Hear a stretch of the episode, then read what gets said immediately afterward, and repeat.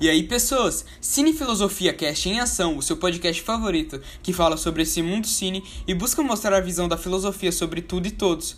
Eu sou o David e hoje estamos com os nossos filósofos Rafael e Lucas. E no episódio de hoje vamos comentar sobre o filme Matrix. O que será que esses roteiristas tentaram implantar de filosofia em sua obra?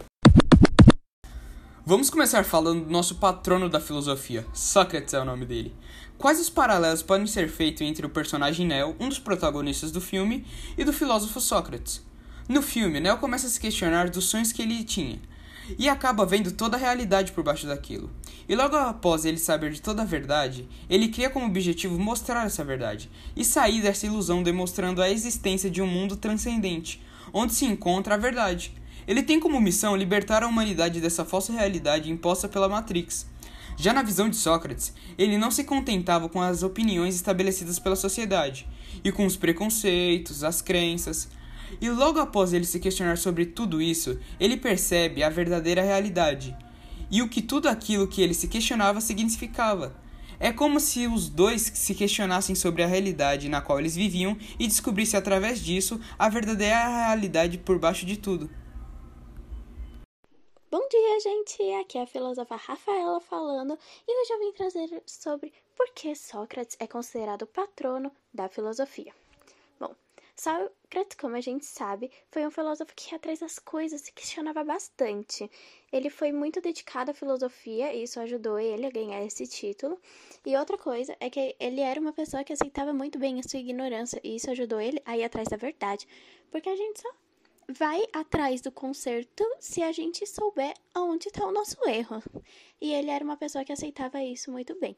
Ele também dizia que para a gente conseguir conhecer o mundo, a gente tinha que conhecer a nós mesmos. E isso foi muito importante para a filosofia, porque ajudou as pessoas a irem atrás de quem elas são e se questionar muito. Outra questão que eu vim trazer aqui é sobre os nossos comportamentos diários e como nós podemos começar a ter pensamentos e ações filosóficas no nosso dia a dia.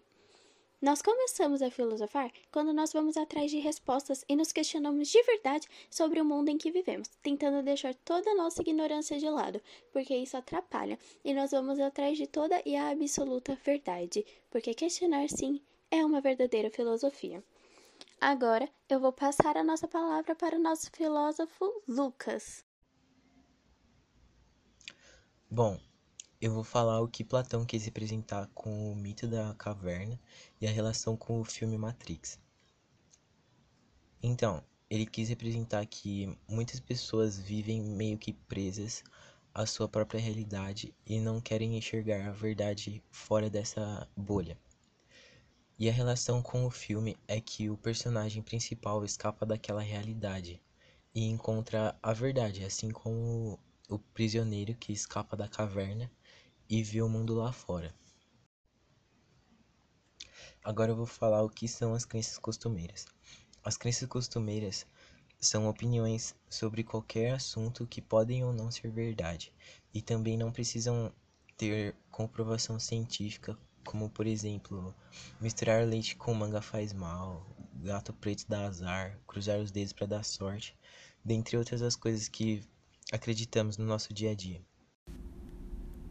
Bom, pessoal, eu agradeço por assistir mais esse episódio e até a próxima.